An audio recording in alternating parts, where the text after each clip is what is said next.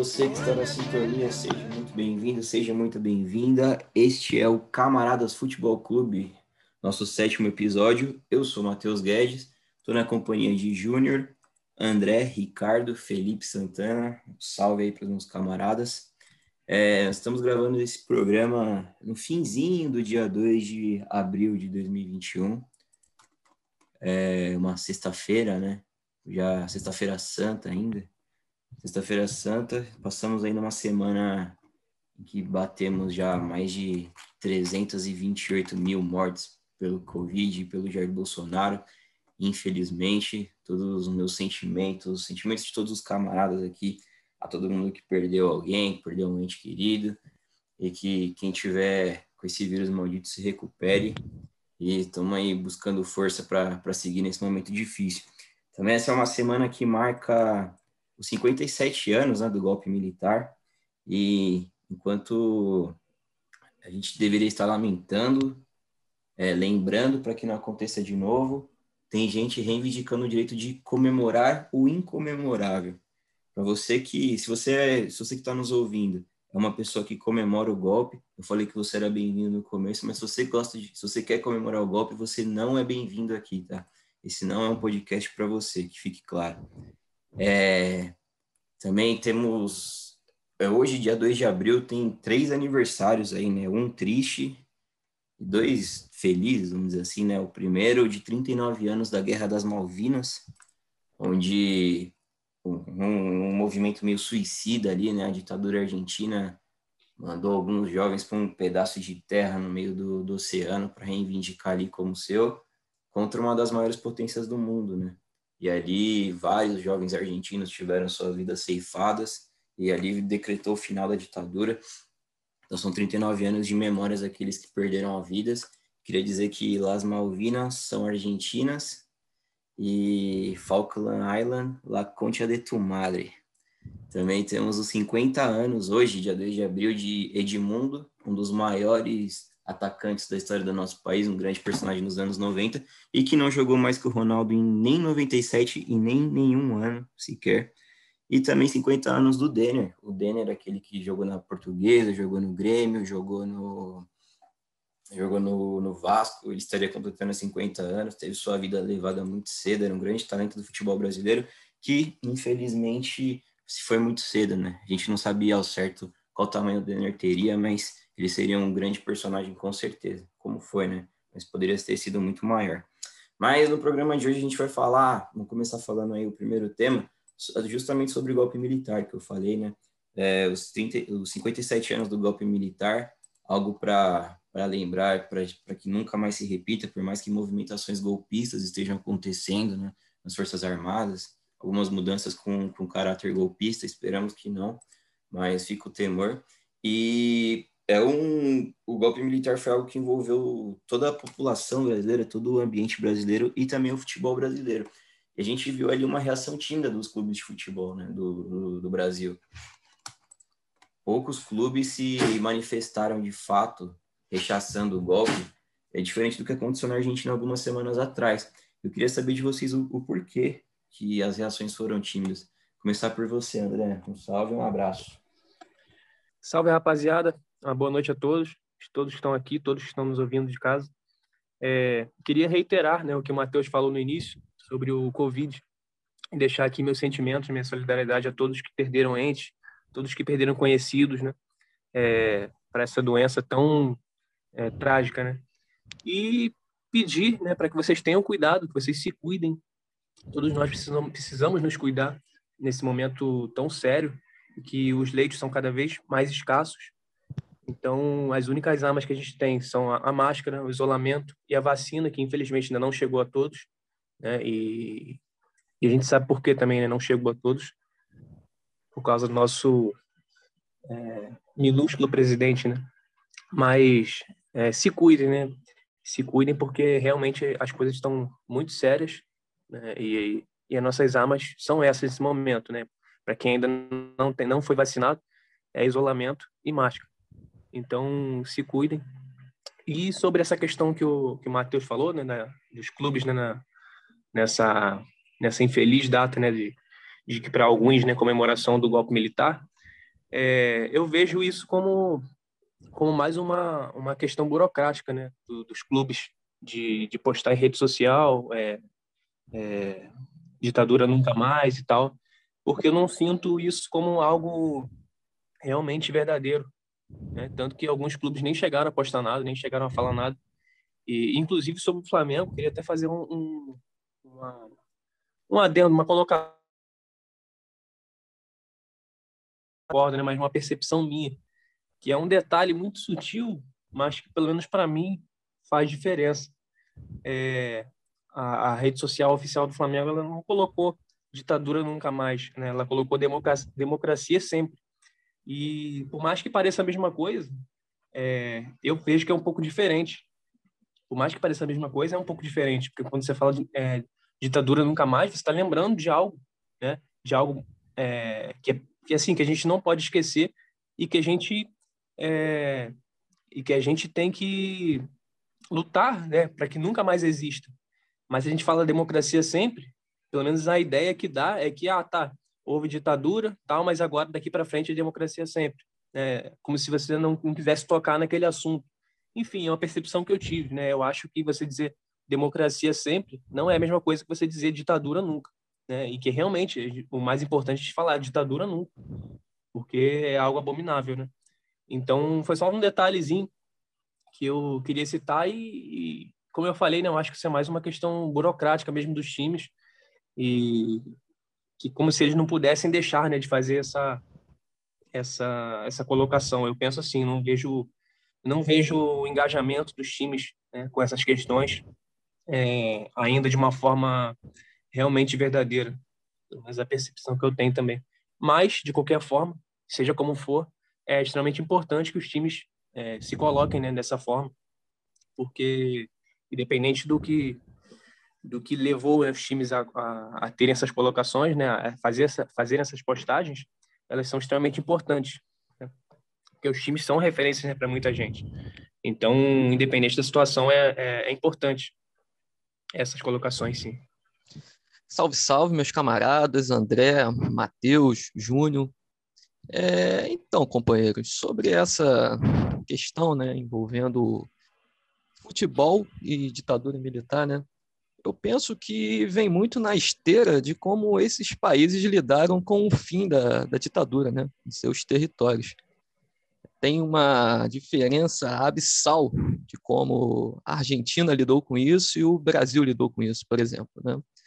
Na, na Argentina, os os governantes, né, os principais, foram sumariamente condenados à prisão perpétua, a grande maioria, né?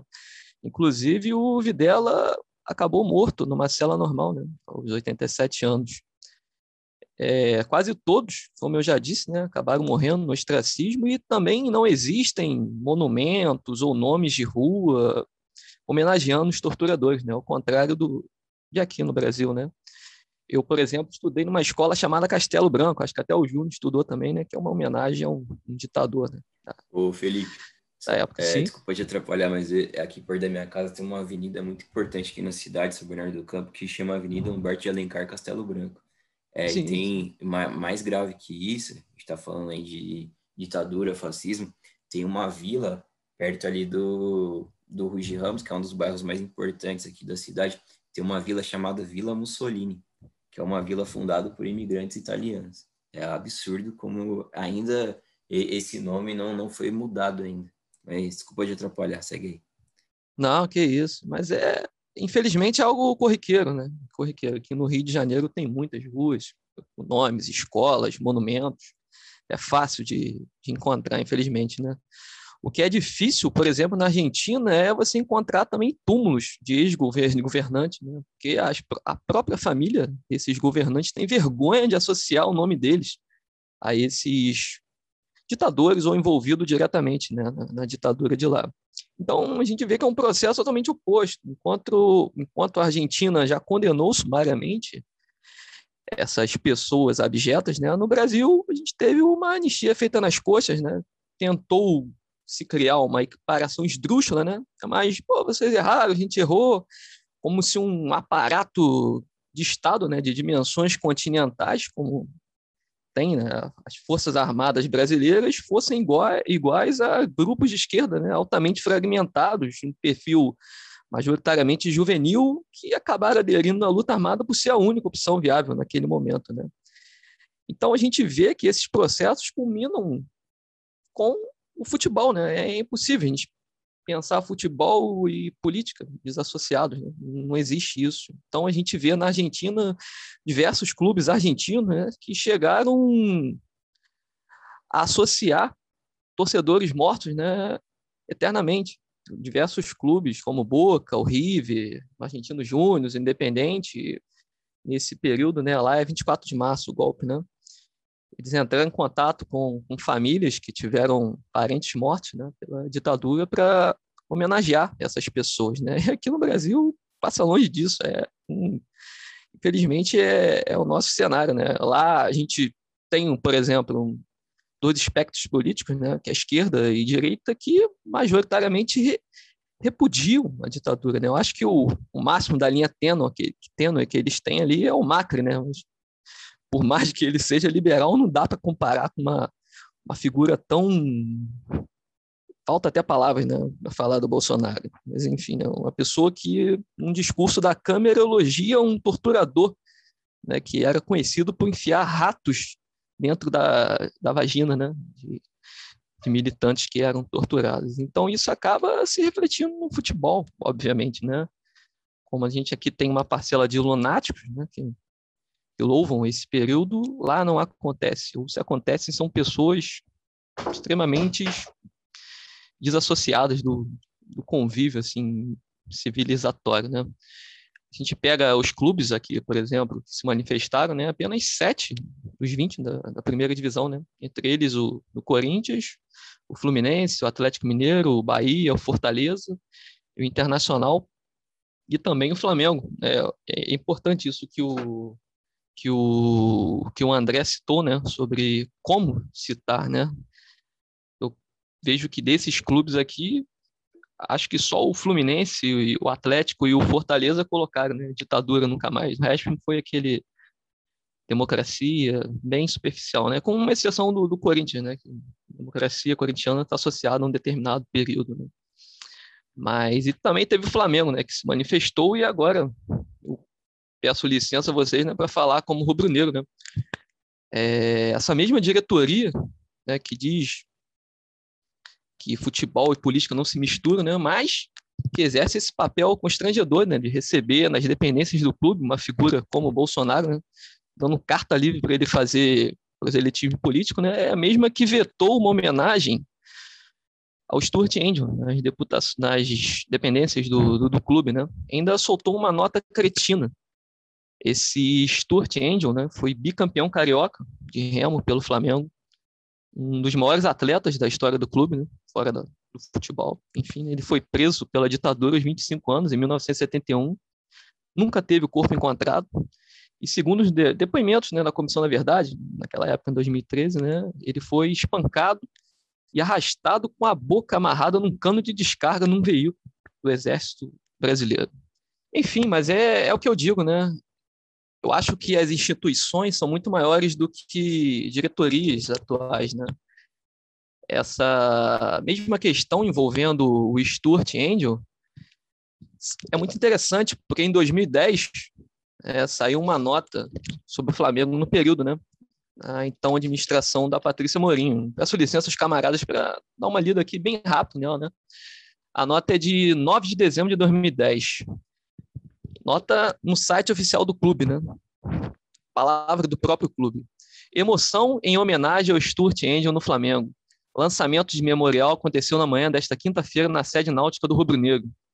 Mais do que um exemplo de remador, um exemplo de brasileiro. Stuart Angel, ex-atleta do Flamengo e militante da juventude na luta contra a ditadura. Foi morto em 1971, mas sua vida dedicada não só ao clube, como principalmente ao país, nunca será esquecida. Prova disso foi a inauguração de memorial em sua homenagem na manhã desta quinta-feira, na sede náutica do Flamengo.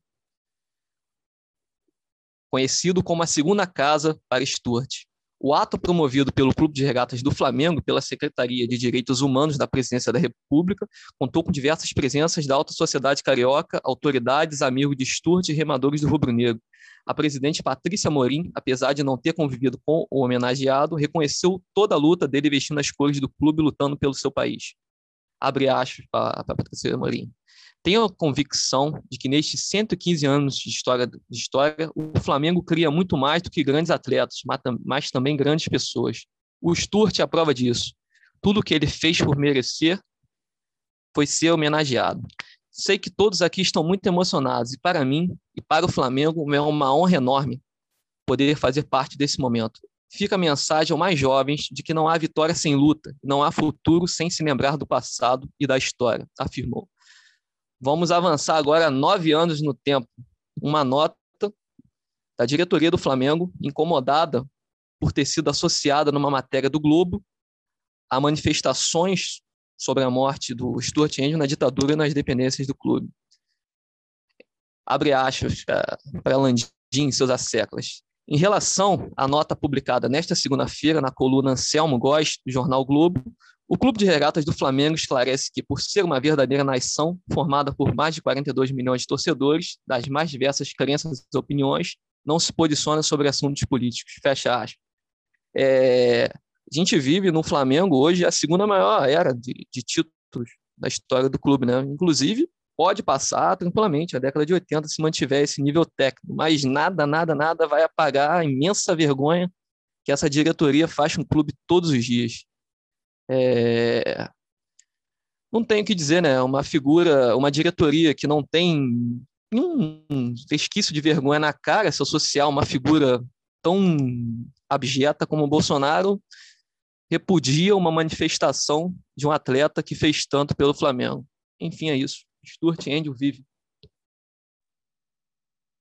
Boa noite aí, rapaziada, meus camaradas. É... Boa noite para quem nos escuta bom dia, boa tarde também, né? Dependendo do horário que vocês estão ouvindo aí. Na minha, na minha visão, cara, tenho pouco até a contribuir agora, porque as intervenções do, dos camaradas foram é, muito precisas e eu queria só salientar é, duas coisas nas falas né, de vocês inicialmente. Primeiro, quando o André ele fala que o Flamengo coloca a democracia sempre, né? É, além de tudo que ele falou, eu também queria recordar que é uma fala do Bolsonaro recorrente de que ele segue a Constituição e preza pela democracia. Então, o Flamengo escolheu as palavras que o Bolsonaro está utilizando, mesmo de, de, de uma forma escabrosa, né? porque ele fala em democracia à, medida em que ele vai retirando direitos por, por, por trás né, e vai armando a, a sua futura sua futura milícia civil ali, né? Ele tem facilitado o acesso aos armamentos de fogo, né? Armamento pesado, porque ele sabe que não vai ter apoio de todos os militares, então ele vai precisar de uma galera quando de fato ele se vê acuado e encurralado e sem a presidência. É, então o Flamengo acabou escolhendo essas palavras, né, cara? Que, que eu concordo muito com o André quando ele fala que tem uma diferença, né? Todo mundo sabe que a democracia é o que a gente quer e aumentar o estágio da democracia é o que a gente também precisa, mas quando você prefere esconder o que de fato estava sendo falado no dia, que é repudiar, né, qualquer forma de ditadura que possa pensar acontecer de novo, é uma escolha política também do Flamengo e está do lado dessa galera, né? E depois no, eu queria comentar só para só para dizer como que o Stuart Angel morreu, que foi arrastado, né, num pátio de um quartel, amarrado no, uh, num caminhão e ficou respirando aquela fumaça que sai do cano de descarga do, do automóvel, né? Então acabou não, não, não resistindo e morreu. E também falar do Corinthians e do Bahia, que são politicamente aí, né? Não digo nem pela diretoria do Corinthians atual, apesar de que tem, tem o sangue ali, né? Do, do Duílio, mas É, ainda não dá para dizer politicamente como ele vai se posicionar, mas o Corinthians já é uma, um, um, clube que, que se impõe politicamente. Né? Muito difícil chegar algum, algum presidente ali e tentar reverter como. Tentar fazer como, por exemplo, a gente vê no Flamengo atual, porque a própria torcida não vai, não vai aceitar por conta de toda a história e o legado que a democracia corintiana deixou lá da década de 80. E, e o Bahia, né, que, que o presidente atual, o Belintani, é um cara muito conectado com, com os discursos atuais, né? E, e o Bahia tem se posicionado sempre aí firmemente de uma maneira muito positiva. É, salvo ano passado, né, quando teve aquele caso de racismo ali, eles também tentaram de alguma maneira tentar buscar o entendimento, né? mas no final das contas, também com medo do rebaixamento, eles acabaram dando uma recuada. Mas fora esse episódio aí, eles têm sempre tentado fazer um, de uma maneira positiva, estar tá alinhado com, com o que a gente acha plausível, né? Não vou nem dizer, não vou nem ficar aqui querendo puxar a narrativa, não, falando que é certo e que é errado, mas é o que a gente entende que é certo quando a gente vê que muitas pessoas morrem ou morreram por conta de de algum discurso ou situação política e a gente não pode se virar contra elas. Só, só para finalizar esse tema, é só ressaltar uma coisa que o André falou dessa questão aí da, das redes sociais, que é algo meio que protocolar, né? É, pelo menos tem alguns clubes seguindo protocolos, como o Felipe falou, se não me engano, são sete. É, a gente espera que, primeiro, né, que se posicionem contra isso, mesmo que seja só dessa maneira protocolar, é, como foi nas redes sociais, e que mais clubes façam isso, né, nos próximos anos, mas que também tenham atitudes, né, como o, Racing, o Boca, o River Plate estão fazendo, que é buscando as famílias daqueles que tiveram sócios que desapareceram na época da ditadura, para registrar essas pessoas novamente no livro de sócios, para que essa memória desses, desses mortos pela ditadura elas permaneçam vivas, das vítimas do Estado, né? E é isso, para fechar esse tema, né? É só, mais uma vez, deixar claro, em nome aqui do, dos meus camaradas que concordam comigo, é, memória, verdade justiça e ditadura nunca mais, que viva a nossa democracia. Vamos falar de Champions League, porque se ditadura nunca mais, ninguém mais quer ditadura, a gente quer Champions League, né? partida a gente quer ver Champions League, vai agora, vai começar as quartas de finais essa semana, agora que vai entrar no dia 6 e 7, começam os, são os jogos de ida, né? Da, das quartas de finais, agora funilou. Agora só sobrou os melhores, né? Com exceção, quer dizer, eu não vou falar que o Porto não é um dos melhores, mas se tá lá tem mérito. Mas vamos passar jogo a jogo aqui, saber qual que é a, a visão dos camaradas sobre cada, sobre cada jogo. É, já está definida a chave. Do primeiro lado da chave a gente tem Manchester City contra o Borussia Dortmund e Bayern e PSG. Eu quero começar falando sobre City e Dortmund. O, o City vem nessa nessa missão aí, né? Já já é um time meio dominante ali na, no campeonato inglês nesse projeto megalomaníaco aí do, do governo do, dos Emirados Árabes, mas falta aquele, aquela grande a, a, grande temporada do City na Europa, né? E agora pega o Borussia Dortmund, que foi até mais longe do que eu imaginei, comandado pelo Haaland, mas eu acho que agora o Haaland para. É... André, City, Dortmund, o que, você espera? Fala, camarada. É, acho que é até até tranquilo, né, responder essa questão, né, por mais que, que, o Borussia seja um time minimamente organizado, né, e tenha o fenômeno Haaland, é muito difícil a gente afirmar, né, que o Borussia vai passar ou que tem a chance de passar. Então, assim, acho que é, é até óbvio, né, falar que o, que o City passa e, e acho que passa até com tranquilidade. Acho que acho que até mesmo com tranquilidade, acho que nem vai ser tão, tão complicado não. Então, é City, não tem muito nem o que dizer. Só pelo que já vem apresentando, tanto no Campeonato Nacional quanto na própria Champions. Né? Não desmerecendo o Borussia, mas é, o City hoje é muito superior. Então não tem, não tem muito o que dizer. Acho que passa e passa com tranquilidade. É, o, o City, acho que ninguém discute que é, atualmente é o melhor, melhor time do mundo, né? Juntamente com o Bayern, né? É... O Borussia tem, tem um monstro, né?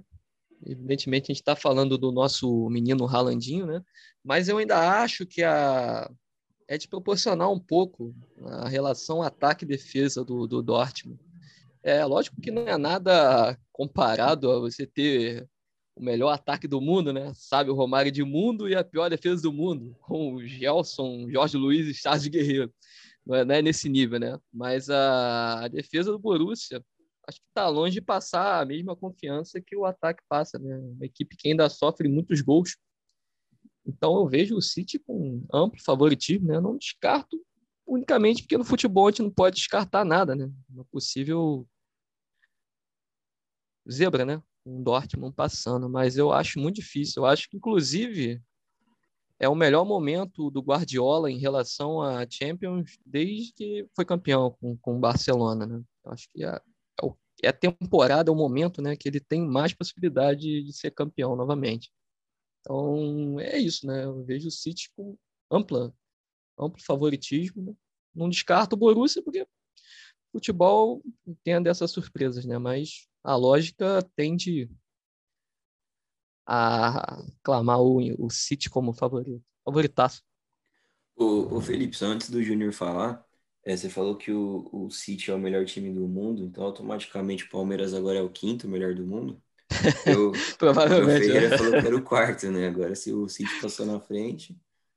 É, agora, agora é o quinto. Né? Tô brincando. vai, vai aí, Júnior. Falei merda aqui. Entrei para falar besteira, para atrapalhar. Vai lá. Galera, galera palmeirense vai ficar chateada Chora, com a gente. Mas, é, mas não tenho, não tenho o que fazer, né? É, eu também acompanho a galera, né, meus camaradas, porque a gente está falando até de uma disparidade muito grande. O, o Borussia ele vai mal das pernas no campeonato nacional, né? E a Bundesliga acho que ele está em sexto ou sétimo, não consegue se recuperar.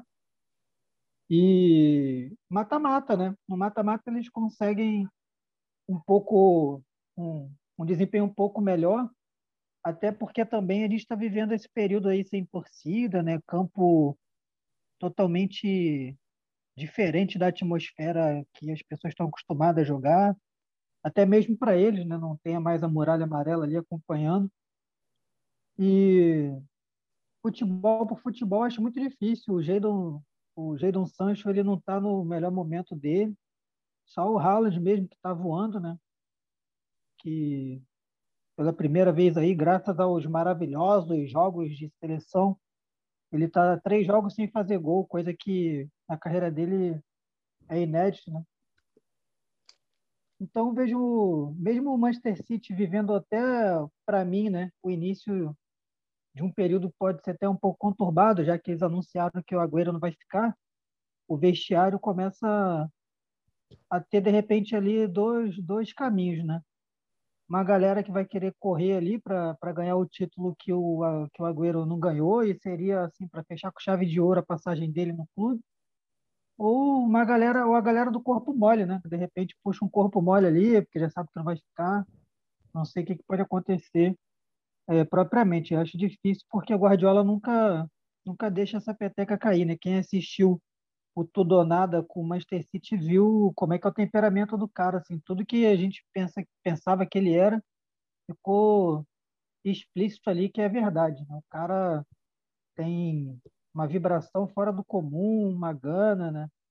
Uma, é obcecado pra, pela vitória. Então, também observo que é o ano do City. Se não ganhar agora, acho que fica até difícil para uma próxima empreitada, porque o, o moral da galera vai cair.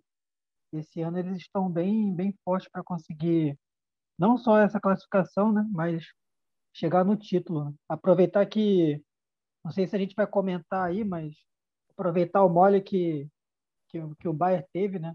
Que agora vai jogar sem o Lewandowski, mas aí de repente a gente fala depois. Vamos falar de Bayern na sequência, mas antes de falar de Bayern, eu vou, dar meu, meu, palpite, né? Eu acho que vai dar City na ida e na volta. O City ganha os dois, por mais talento que o Bayern tenha. É, o Haaland, né? Se chover no melhor, falar do Haaland. O Júnior comentou muito bem também sobre o Sancho, tem o, o Marco Reus, só que tem muito talento na frente só que atrás deixa a desejar. Eu acho que não vai aguentar o, o City, que, como o Felipe falou muito bem, é o melhor time do mundo agora. Mas falando de. Agora passando para outro jogo da chave, é o Bayern sem o Lewandowski contra o PSG, agora com o Neymar. É a reedição da final, agora em dois jogos, né? Então tem tudo para não ser aquele jogo nervoso que foi na final. É, mas o, o Bayern tem esse, esse desfalque aí, né, do, do seu grande craque.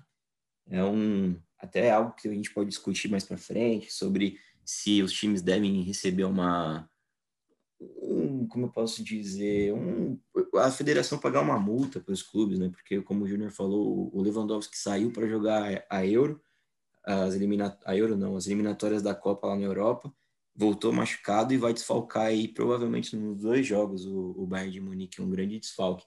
Eu vou colocar a roda ao contrário agora, eu vou voltar para o Júnior esse tema. Júnior, Bayern ou Paris Saint-Germain? É, então, agora, sim, eu apostava tranquilamente as minhas fichas no Bayern, né? Mas sem o Lewandowski, pelo que parece, os dois jogos, né, cara? Vai, vai ser a chance do Neymar tirar a segunda maior força né, dessa competição e, de repente, até aumentar as chances do próprio PSG. É, eu estava vendo uns jogos do PSG, né? Assim, o, o time ainda é muito vulnerável na, na, na defesa, mas o ataque está assim, em estado de graça, tá jogando com, com muita tranquilidade, né? finalizando bem.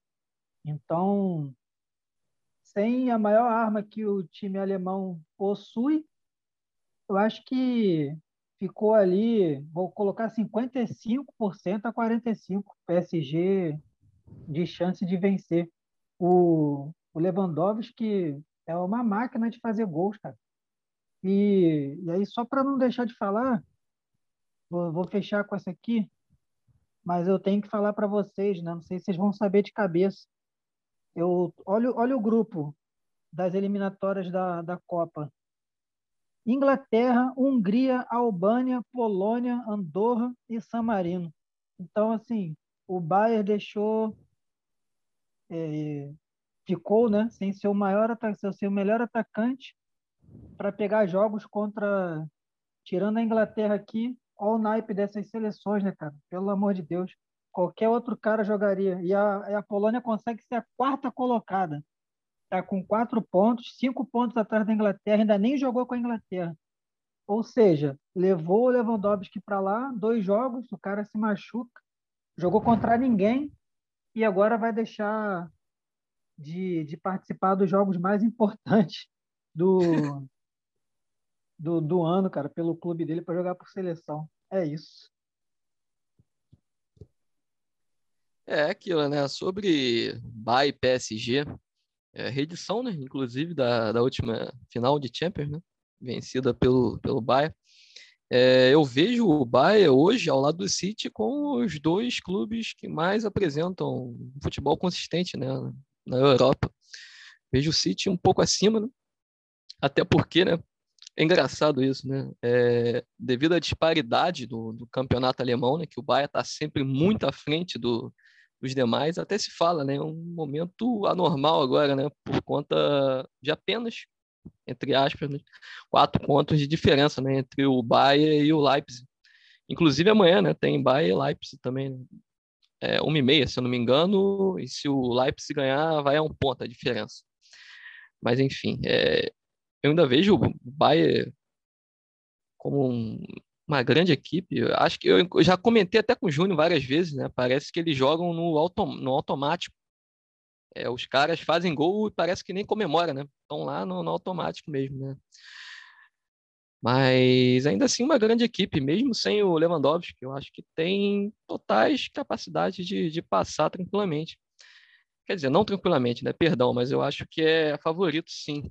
Já o, o, PSG, né, que eu acho que vai se consolidando cada vez mais, né, como uma das principais equipes da Europa. Vai ser uma equipe que sempre vai estar chegando nessas fases decisivas da Champions, né, até por conta do, do, orçamento que o clube tem, né, a folha salarial imensa. E tem a volta do Neymar, né. É, é, é aliás, a alegria do nosso do companheiro André, né, está sendo gestado na internet a segunda edição do Ney Day, é um, um movimento lá de, no Twitter, né? homenageando a volta do, do Neymar. Mas também é um grande time, né? Porque time vai ter à disposição o, o Di Maria, o Rafinha, o Mbappé, vai ter o plantel completo, né? O Mbappé, para mim, hoje é o principal jogador né, do PSG. Então vai ser um grande jogo, sem dúvidas. Vai ser um grande jogo, mas eu acho que o favoritismo está do lado do Bayern. Não vejo o PSG uma, não é um, uma equipe que se coloca tão parelha assim junto com o Bahia, né? Eu vejo o Bahia com bastante chances de passar. Eu acho que eu vou, eu vou seguir um pouco na linha do, Júnior, do que o Júnior falou, né? De 55% de chance para o PSG e 45% para o Bayern, principalmente por essa, por essa ausência né, do Lewandowski. Mas também concordo com o Felipe. Né? O, eu vejo o Bayern mais consistente. Apesar de eu achar que por essa por essa ausência do Lewandowski, o PSG tem uma leve vantagem, eu ainda acho que o, o Bahia passa. Né? Chega, a ser, chega a ser meio contraditória né, minha, a minha, minha colocação, né? mas é, se não fosse a ausência né, do, do Lewandowski, é, acho que aí já seria bem, bem maior né, a chance do, do Bayern passar. Porque, logicamente, é um time que já vem apresentando um, um bom futebol por já um longo período. Né? E já tem demonstrado né, essa, capacidade, né, principalmente em competições desse tipo. Mas, o, de qualquer forma, também o PSG vem forte, né, vem com uma grande, uma grande, uma grande chance né, de chegar aí à, final da Champions. Mas é, vejo também o, o, a gente vai chegar nessa parte, né? Vejo o Chelsea também como como favorito, né? Como junto com o City. Acho que vai ficar, vai ser City, Chelsea ou Bayern a, a final. É, mas a gente vai, vai chegar nessa parte ainda. Mas sobre, sobre PSG e Bayern, eu acho que, apesar da vantagem do, do, PS, do PSG, o Bayern deve passar. Não com facilidade, mas deve passar. É só fazer uma, uma correção aqui. O Junior tinha comentado que o Lewandowski não jogou contra, que a Polônia não jogou contra a Inglaterra, mas jogou e foi até o jogo mais importante da, da Polônia nessas três primeiras rodadas aí de eliminatórias. E foi sem o Lewandowski, né? Que o Lewandowski ele jogou contra a Hungria, se machucou contra a Andorra e perdeu o jogo contra a Inglaterra. Então, além dele ter se machucado, ele prejudicou, não que ele prejudicou, né? Mas a ausência dele prejudicou a própria seleção e também vai prejudicar muito o time dele. É, mas eu também acho que o, o apesar dele não jogar, o, a, o Bayern é favorito, porque o Bayern ele funciona melhor como equipe, mesmo sem o Lewandowski, tem bastante gente aí que pode dar conta do recado. O PSG tem bons talentos individuais, o, o Mbappé, o Neymar, acho que, sei lá, talvez seja o time com mais talentos individuais aí no, no comando de ataque, mas o, acho que o Bayern coletivamente ele funciona melhor. Eu acho que isso aí vai fazer a diferença. Mas passando para o outro lado da chave, começar com, com o jogo aí que vai ser menos midiático, porque todo mundo queria pegar o o Porto. Todo mundo queria ter essa sorte aí de pegar o Porto. Só que quem teve essa sorte foi o Chelsea. Não sei se é sorte, porque o Porto fez um jogo muito parelho contra a Juventus, mas também a Juventus não tava lá muita coisa. É... Só que vai ter esse jogo aí, Chelsea e Porto. É, vocês acham que tá muito pro Porto, tá muito pro Chelsea? O Chelsea é muito favorito para passar pelo Porto. Começar agora pelo Felipe, já comecei pelo Júnior, pelo André, jogar pro Felipe agora. Ah, eu acho que é sim. Acho que tem bastante favoritismo, embora eu torça para o Porto. Né? É, eu acho que com esse novo, com esse novo modelo da Champions, né, que estão querendo organizar, vai ser cada vez mais difícil que equipes fora do desse top 5 né, da, Europa cheguem a fases finais da, da Champions. Mas não dá, o time do Chelsea é muito melhor. Porto fez um, um jogo muito digno, né, contra o Juventus, um jogo heróico, mas a equipe do Chelsea tecnicamente é bem melhor. E sem contar que cresceu muito, né, com a chegada do, do, do Thomas Tuchel, né. Então eu vejo o Chelsea passando sem maiores dificuldades. Acho que vai ser um jogo que vai vencer até os dois jogos. Uma diferença elástica e tudo mais. Não vejo o Porto fazendo frente, não. Vejo como, um pouco como o favoritismo do, do City em relação ao Borussia, né, que a gente já, já comentou. né, que por mais que o Borussia possa surpreender também, né, e o Porto possa surpreender o Chelsea, como surpreendeu a Juventus, é, por mais que possa, né, é muito provável, é muito pouco provável, né, que vai conseguir surpreender, porque realmente o Chelsea vem jogando um futebol muito bom, muita qualidade, um nível técnico muito alto, é, e assim muito complicado, né, eles conseguirem é, segurar, né, o, o estilo de jogo do Chelsea, né? sempre jogando para cima também, sempre apertando o adversário, um toque de bola muito rápido. É, então, assim, é, é, a possibilidade existe, né? Mas é muito, é muito pouco provável que o, que o Porto passe. É, e como já falei, né? Só repetindo, né? Acredito que o, o Chelsea passe, o City passe e o, e o Bayern. Né? Já adiantando em relação a Real e Liverpool, acho que o Liverpool passa, passa também. Mas sobre o Porto, acho, acho muito difícil. Apesar de ter um, um, Está jogando de forma digna, né? Como o Felipe citou, acho muito difícil. Eu acho também que o, que o, o Chelsea ganha os dois jogos. Eu, eu tenho umas coisas na minha cabeça, assim, né? Coisa de maluco, né? Já assumindo aqui a minha loucura publicamente. Que é tem sempre alguns, alguns confrontos que eu fico assim, caramba, é, é, é jogo muito feio, cara. E dessa vez, para essa etapa aí, é esse jogo, cara. Porque eu vejo o campeonato inglês há muito tempo já, muito tempo, muito tempo mesmo. E o Chelsea só faz jogo feio, cara. Tem que ter muita paciência para ver Chelsea. Parece que assim, pode entrar qualquer treinador ali, capaz de botar o Guardiola ali e eles continuarem jogando feio. É, aí o Hazard, que era um se cara que tava ali... Ô, Júnior, Oi. se botar o Domenech, melhora. Você quer botar o Guardiola? botar o Domenech para melhorar, cara. Porque o Hazard tava perdido ali, porque o jogo dos caras é um jogo mecânico. É um jogo robótico, não tem não tem uma, uma fluidez, uma malemolência, sabe? Que, que um ou outro jogador consegue entregar, né? Mesmo estando na Inglaterra, você pega é, um Liverpool tem um Mané, né? tem o Salah, você pega o Som, é, o Lucas no Tottenham, você tem é, o Bruno Fernandes no, no, no, United, o Bernardo Silva e o De Bruyne ali no, no City. Agora você pega o Chelsea, parece um monte de robozinho jogando. E aí pega o Porto, né, que é um time que ele vai jogar mecânico para tentar se segurar e passar, como conseguiu fazer contra a Juventus. Então, assim, eu já, eu, eu já espero o pior jogo. Tomara que eu esteja errado, né? Que seja um jogão. Mas eu já espero um jogo feio, tipo o Chelsea com o Atlético de Madrid. Eu esperava um jogo horroroso, foi um jogo horroroso e aí ganhou o, o, o menos pior ali, né? Quando o Atlético de Madrid tentou acordar, já era tarde. Tentou jogar no ataque, mas nem consegue. É... E aí, beleza, passou. Então, esse jogo eu espero um pouco disso, né? Chelsea super favorito para mim porque esse método dele jogarem, né? Ele é barrado quando ele pega um time muito melhor tecnicamente. Quando ele pega um time que, que não é, e é o caso do Porto, infelizmente, fica muito difícil para conseguir vencer as barreiras desse jogo robótico aí, né? Isso é uma opinião minha. É, então eu vejo aí, cara, 70, 30 para o Chelsea passar. Não vejo nem muita dificuldade, não. Eu não lembro qual dos camaradas falou que acho que vence os dois, eu também concordo, vence os dois. Eu vou na linha de que o Chelsea também é bem favorito, né? O Porto tá numa tá numa temporada bem atípica, né? Já tá não tá na final da Taça de Portugal, é não tá 10 pontos do esporte, né, que hoje é o líder. E eu acho que deu não é que deu sorte, né? Teve muita competência contra a Juventus, mas o Chelsea eu acho mais time. O Chelsea, desde que o Thomas Tuchel chegou, estava fazendo um levantamento aqui, teve 14 jogos e só dois gols sofridos.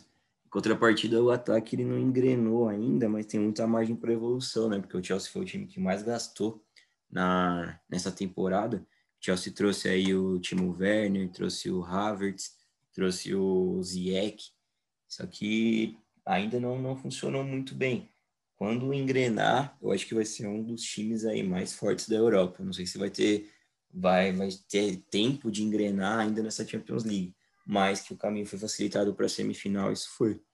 É, e para finalizar, falar do último jogo aí, que para mim é o jogo que mais envolve história, por não por ser as camisas mais pesadas que estão na competição, mas até por pelos confrontos entre eles mesmos, né? Que é Real Madrid e Liverpool. É, o vencedor desse confronto pega o vencedor de Chelsea e, e Porto. E saber do André. Você já falou, né, André, que o Liverpool é favorito, mas eu quero saber por que, que o Liverpool é favorito. É, eu acho que o, o Real não vem numa, numa, numa crescente muito grande, não vem numa. Como é que eu posso dizer? É, numa constante, né? Acho que o Real tem oscilado muito, né? apesar de também a gente poder citar um pouco disso, disso com relação ao Liverpool, né? Mas eu acho que o, o, o Real, não vejo o Real é, próximo, né, de, de, de ganhar uma Champions nesse momento. Não vejo, não, não acho que é o momento não é, não é o momento do Real. Eu vejo isso mais. Acho que nem do Liverpool, na verdade, né? Mas com relação a esse jogo, eu acho que tá, tá mais pro Liverpool do que pro Real.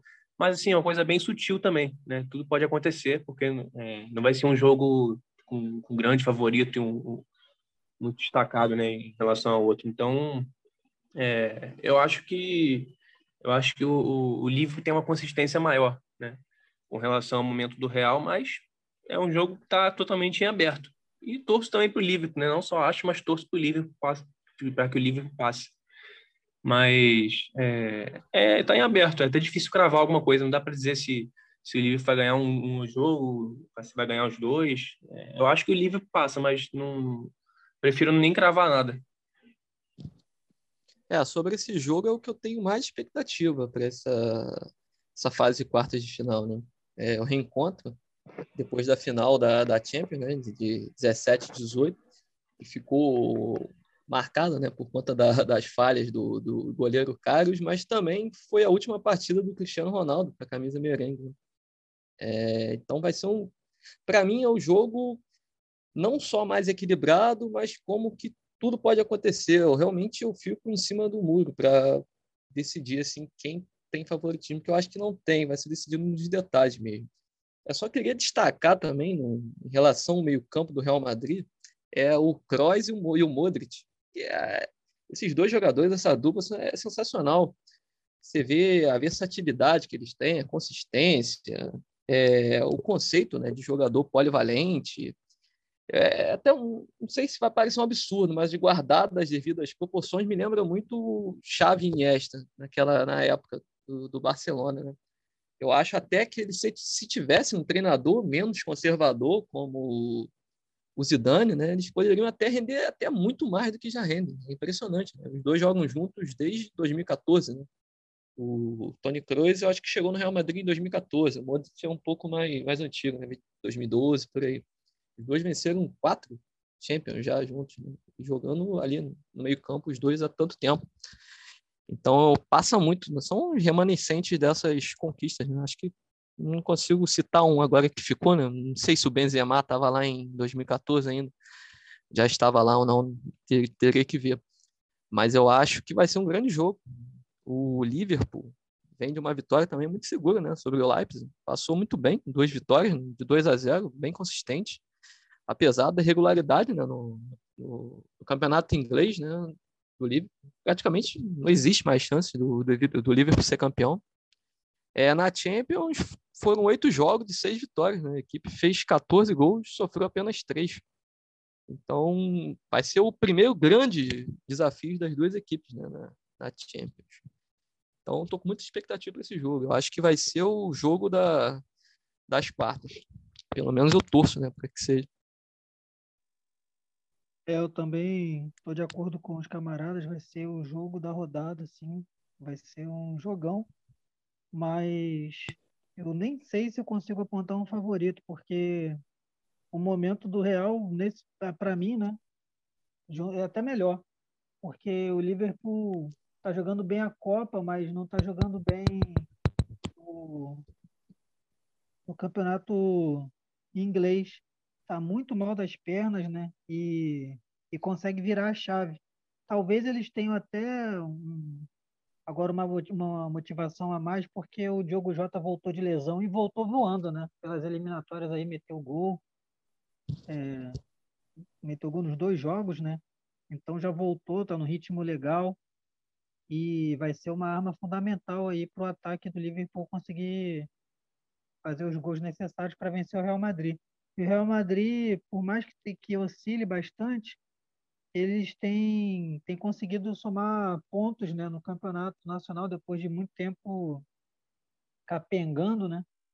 Eles estão aí à caça do Atlético de Madrid e, e vem conseguindo vencer as partidas ali por conta do Benzema, que faz gol todo jogo também, né? Então, eu acredito que vai ser bem equilibrado e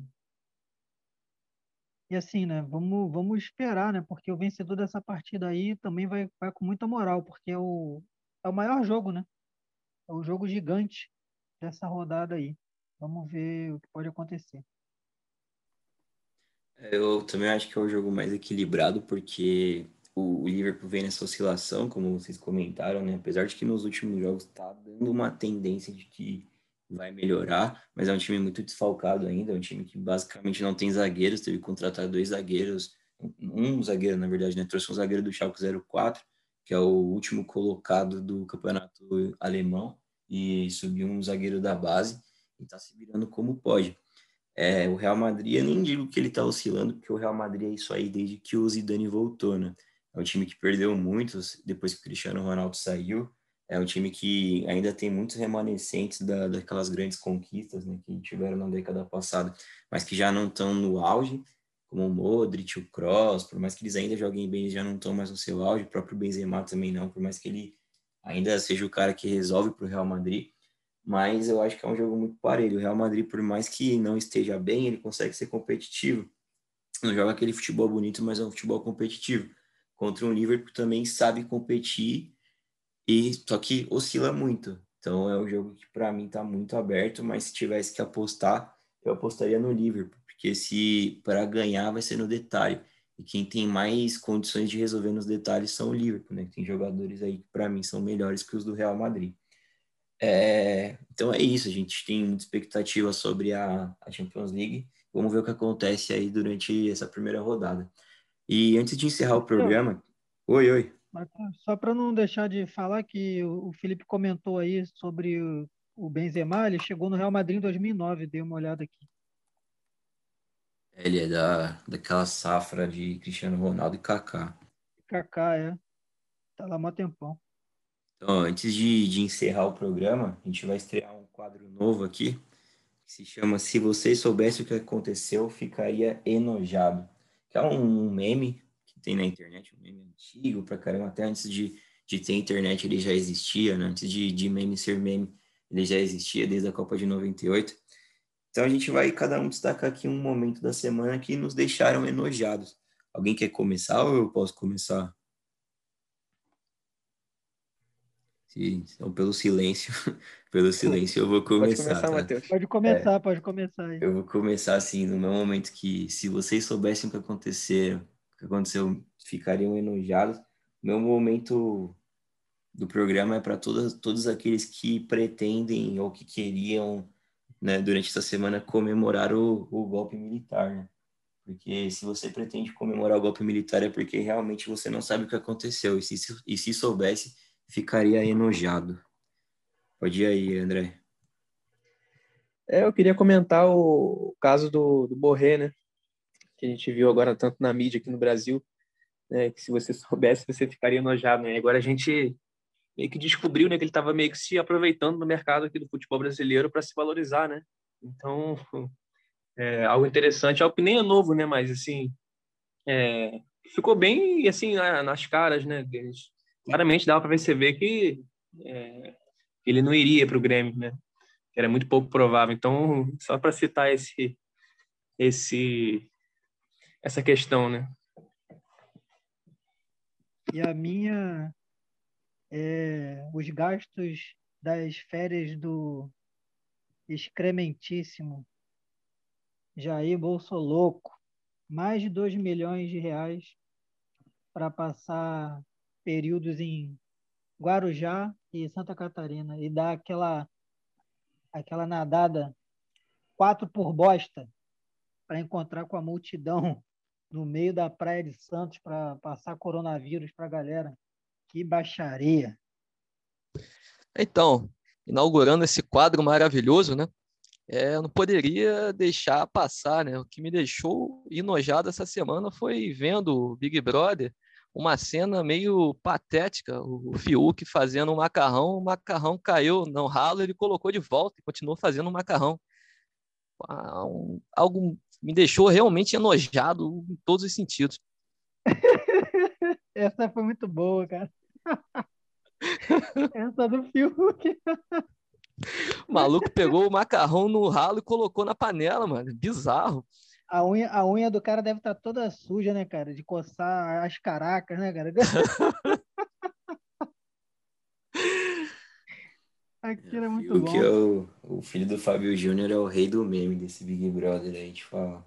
Essa, fazer uma correção no que eu falei, tinha falado que se as pessoas soubessem o que aconteceram lá em, na ditadura militar ficariam enojados. O problema é que muita gente sabe o que aconteceu, mesmo assim quer comemorar. E se você é um desses, você é um baita de um filho da puta. Desculpe aí a, a, a língua aí, desculpe o palavrão, rapaziada. Mas é isso. Então é isso, galera. Esse foi o programa de hoje. Muito bom contar com a sua companhia, muito bom contar com a companhia aqui dos, dos camaradas, muito bem acompanhado. Valeu, Júnior, um abraço, até a próxima. Abraço, Matheus, Felipe, André, tamo junto. André, saudações, até a próxima, companheiro. Saudações, camaradas, uma boa noite a todos. Se cuidem. Felipe, salve, até a próxima. Salve, salve, Matheus, André, Júnior, um forte abraço para vocês. Para você que nos escutou até agora, agradeço imensamente pela companhia e boa Páscoa para quem é de Páscoa, bom feriado para quem é de feriado e até a próxima. Valeu!